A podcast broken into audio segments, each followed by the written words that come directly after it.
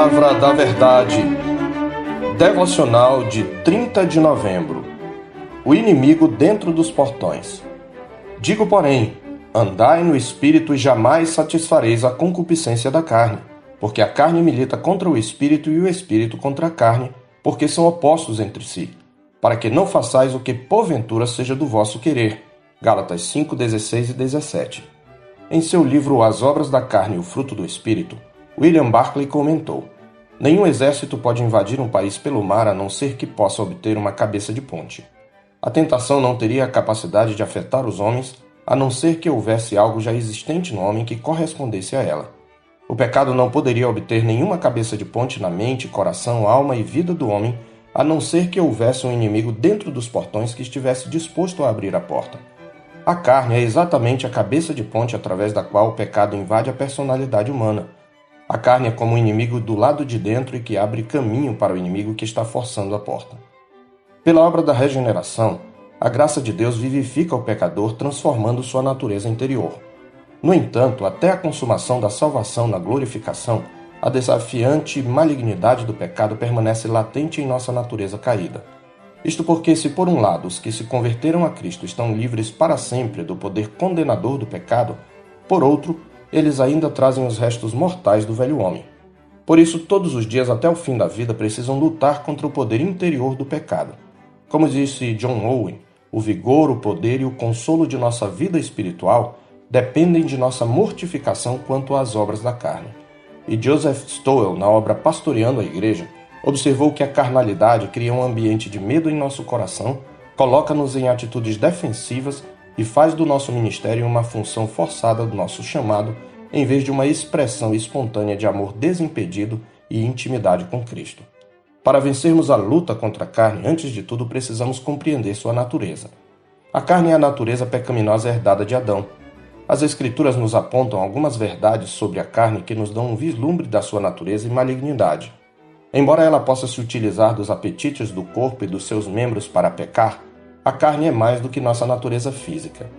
O corpo pode, no presente, ser um instrumento da justiça e da glória de Deus, mas a carne não. Ela não será redimida, tem de ser destruída. Na carne não habita bem nenhum, como reconhece Paulo em Romanos 7,18. Por ser essencialmente pecaminosa, a carne é inimizade e insubordinação contra Deus, como diz Paulo em Romanos 8, versos 7 e 8.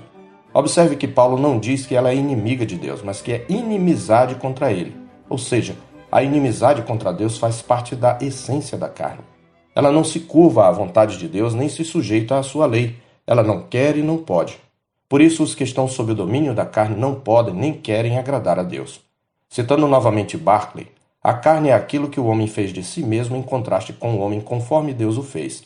É o homem em conformidade com aquilo que permitiu que viesse a ser, em contraste com o homem conforme Deus pretendeu que ele fosse. A carne representa o efeito total do pecado do homem sobre si mesmo. É a natureza humana conforme se tornou através do pecado. O pecado do homem fez dele uma pessoa tal que não pode nem evitar o fascínio, nem resistir ao poder do pecado. Consequentemente, há uma oposição irreconciliável entre a carne e o Espírito de Deus, que passa a habitar no crente quando de sua conversão a Jesus, conforme Gálatas 5,17 e Romanos 8, de 5 a 8. Note que aqui não se trata do espírito humano atingido que foi pela queda, mas do Espírito Santo. Esta oposição se dá em vários aspectos. Em primeiro lugar, carne e espírito têm vontades opostas. O espírito nos move à vontade de Deus. A carne nos direciona para nosso próprio eu, como está escrito em Gálatas 5,17, porque a carne milita contra o espírito e o espírito contra a carne, porque são opostos entre si, para que não façais o que porventura seja do vosso querer. O verbo militar traz a ideia de desejo ou vontade. Isto significa que a carne deseja contra o Espírito de Deus e o Espírito deseja contra a carne. Em segundo lugar, as mentalidades são opostas. Os que vivem na carne colocam sua mente nas coisas da carne. Os que vivem no Espírito colocam sua mente nas coisas do Espírito, conforme está escrito em Romanos 8, verso 5. Porque os que se inclinam para a carne cogitam das coisas da carne, mas os que se inclinam para o Espírito, das coisas do Espírito. A disposição interior, portanto, é oposta.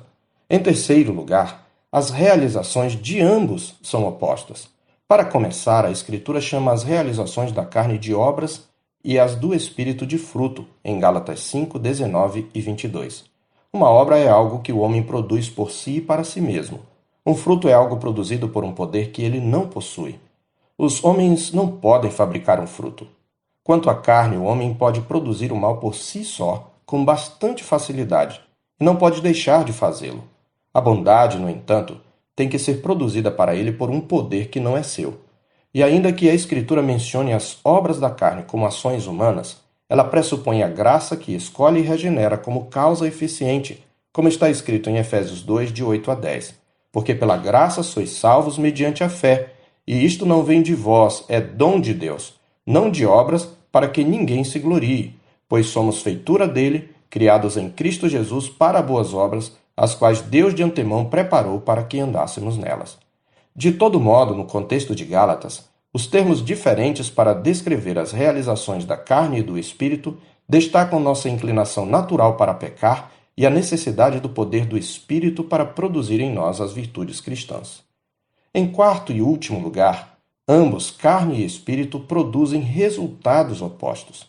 A mentalidade da carne conduz à morte, a do Espírito Santo conduz à vida e paz, como está escrito em Romanos 8, 6 e 13 porque o pendor da carne dá para a morte, mas o do espírito para a vida e paz. Porque se viverdes segundo a carne, caminhais para a morte, mas se pelo espírito mortificardes os feitos do corpo, certamente vivereis. E ainda em Gálatas 6, versos 7 e 8 está escrito: Não vos enganeis, de Deus não se zomba, pois aquilo que o homem semear, isso também ceifará. Porque o que semeia para a sua própria carne, da carne colherá corrupção, mas o que semeia para o espírito, do espírito colherá a vida eterna. Resumindo, há duas categorias de pessoas: as que estão sob o domínio da carne e as que estão sob o domínio do espírito. Estas duas categorias têm duas disposições ou mentalidades diferentes: a mentalidade da carne e a mentalidade do espírito. Essas disposições mentais levam, por sua vez, a dois modos opostos de conduta: o andar conforme a carne que é a inimizade contra Deus, e o andar conforme o Espírito, uma vida agradável a Deus. E tais modos de conduta finalmente levam a destinos também opostos, a morte e a vida. A descrição que a Escritura faz da carne é o retrato do homem enquanto está separado de Cristo e, consequentemente, não possui o Espírito Santo. Portanto, somente pela obra de Cristo é possível ser liberto do poder da carne. Como está escrito em Romanos 8, de 2 a 4 porque a lei do Espírito da vida em Cristo Jesus te livrou da lei do pecado e da morte. Porquanto o que for impossível à lei, no que estava enferma pela carne, isso fez Deus enviando seu próprio Filho em semelhança de carne pecaminosa e no tocante ao pecado. E com efeito condenou Deus na carne o pecado, a fim de que o preceito da lei se cumprisse em nós, que não andamos segundo a carne, mas segundo o Espírito. Por outro lado, uma vez convertidos a Cristo, somos ordenados a viver no Espírito e andar no Espírito, o que envolve uma luta constante contra o pecado que habita em nós. Ao descrever a agonia dessa luta, Paulo exclamou em Romanos 7,24: Desventurado homem que sou!